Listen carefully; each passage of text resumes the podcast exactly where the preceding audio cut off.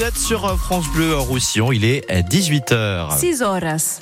À 18h, eh bien, c'est tout simplement le moment de s'informer avec vous, Stéphanie Mora. Bonsoir. Bonsoir. Et mais d'abord, on commence évidemment avec ce temps pour demain, Stéphanie. De la brume au réveil sur toute la plaine et le conflant. Au-dessus, ce sont les nuages qui s'installent dès le matin et qui vont s'étendre vers Prades, le Val-Espire, les Alberts et la Côte Vermeille. Ailleurs, une fois les brumes dissipées, eh bien, ce sera comme aujourd'hui, un ciel voilé dans la journée sur les Corbières, la plaine et le littoral. Les températures toujours douces, hein 10 pour les minimales et jusqu'à 18 maximum à Prats de Moyo. Les agriculteurs sud-catalans lèvent le barrage sur les routes entre Figueres et Gérone. Oui, effectivement, c'était le dernier point de blocage en Catalogne ce soir. Le syndicat Union des Pagesos a obtenu des rendez-vous au ministère de l'Agriculture à Madrid dès la semaine prochaine. Il accepte donc de ramener les tracteurs dans les exploitations. Ce blocage, qui dure depuis bientôt 36 heures, a de grosses répercussions chez nous, sur nos routes, et ce n'est pas terminé, Simon Colboc. Oui, effectivement, on voit le bout du tunnel, mais on n'y est pas encore tout à fait. Euh, pas de retour à la normale prévu sur l'autoroute, par exemple, avant plusieurs heures. Il faut d'abord que les agriculteurs quittent l'autoroute et la nationale 2.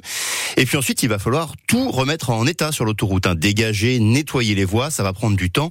Ah, ça ne devrait pas être terminé en principe avant le milieu de la nuit. Et puis une fois la route remise en état, ce sera une reprise progressive. Il faut savoir qu'à l'heure où l'on se parle, là, dans, dans l'Aude, vous avez deux très grosses zones de stockage des camions. En tout, si on les additionne, ces deux zones, vous avez 20 km de poids lourds qui attendent comme ça en ce moment en file indienne pour pouvoir euh, rouler vers l'Espagne. Pas question donc de rouvrir les vannes trop vite au boulot et au Pertus. Il faut savoir qu'une soixantaine de gendarmes hein, sont mobilisés quand même depuis euh, ce matin dans le département. Un mot aussi sur la montagne. Depuis hier, avec ces blocages, de nombreux poids lourds ont décidé de franchir la frontière euh, par la Cerdagne. Circulation alternée en ce moment entre Montlouis et Olette. Et témoin de cette pagaille, merci Simon, euh, en montagne, cette pagaille en montagne et sur la route 66, eh bien, c'est le maire de Sayagouz et président de la communauté de communes Pyrénées-Cerdagne, Georges Armingol. La route nationale 116, elle est ce qu'elle est, malgré les travaux qu'il a pu y avoir, et que vous avez des points euh, comme euh, la traversée de Sayagouz où il y a des entonnoirs euh, difficiles à passer. C'est le cas d'Olette aussi, c'est le cas de la route nationale 20 sur Porta. Naturellement, deux camions ne peuvent pas se croiser, d'autant qu'ils sont beaucoup plus gros. C'est des gros bahuts. C'est vrai qu'on s'inquiète un peu par rapport à la population parce qu'il y a un certain nombre de gens qui, soit un touriste, soit un habitant en résident, essayer de traverser la nationale euh, avec tous ces camions, c'est pas toujours évident. Le maire de Sayagouz, Georges Hermingol, et évidemment, vous restez branché sur France Bleu Roussillon pour la route. Hein. Oui, vous nous appelez euh, pour nous informer sur la situation sur votre parcours au 04 68 35 5000.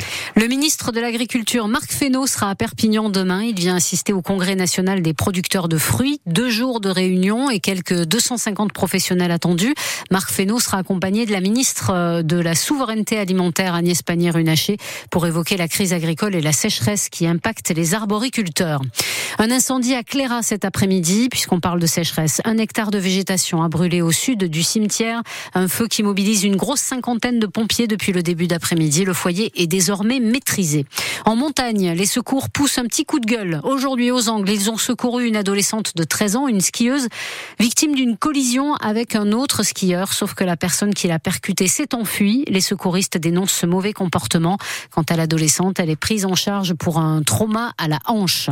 Et puis toujours euh, dans le massif, mais cette fois du Canigou, une touriste, un touriste de 25 ans est parti ce matin euh, à l'ascension euh, donc de notre mont Canigou. Tout seul, il s'est perdu dans la descente.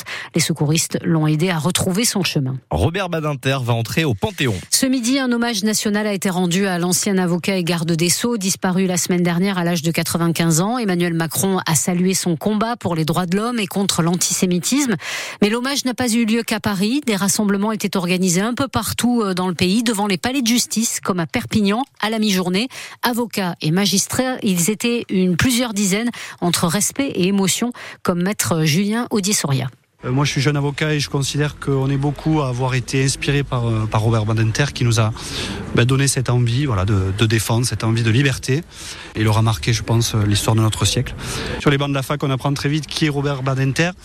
Alors évidemment, on parle de l'abolition de la peine de mort, mais on pense plus pour les pénalistes à des petites choses du droit pénal, comme par exemple les mètres carrés en prison euh, suffisamment pour que les détenus se sentent bien, la télé en prison, la suppression des vitres au parloir, tout ça c'est Robert Badinter et c'était normal de lui rendre hommage aujourd'hui pour montrer que le chemin est tracé, mais qu'on le, poursuivra. Quand on parle de panthéonisation de cet individu, euh, moi personnellement j'y suis largement favorable. Et Robert Badinter fera bien son entrée au Panthéon. Le président de la République et sa famille l'ont confirmé aujourd'hui. La cérémonie devrait avoir lieu d'ici quelques mois.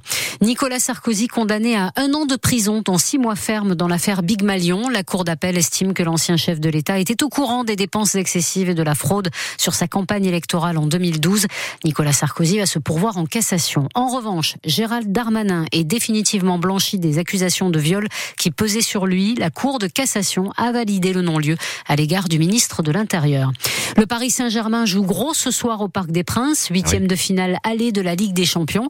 Les Parisiens et Mbappé reçoivent le Real Sociedad, l'équipe de Saint-Sébastien au Pays Basque, à 21h.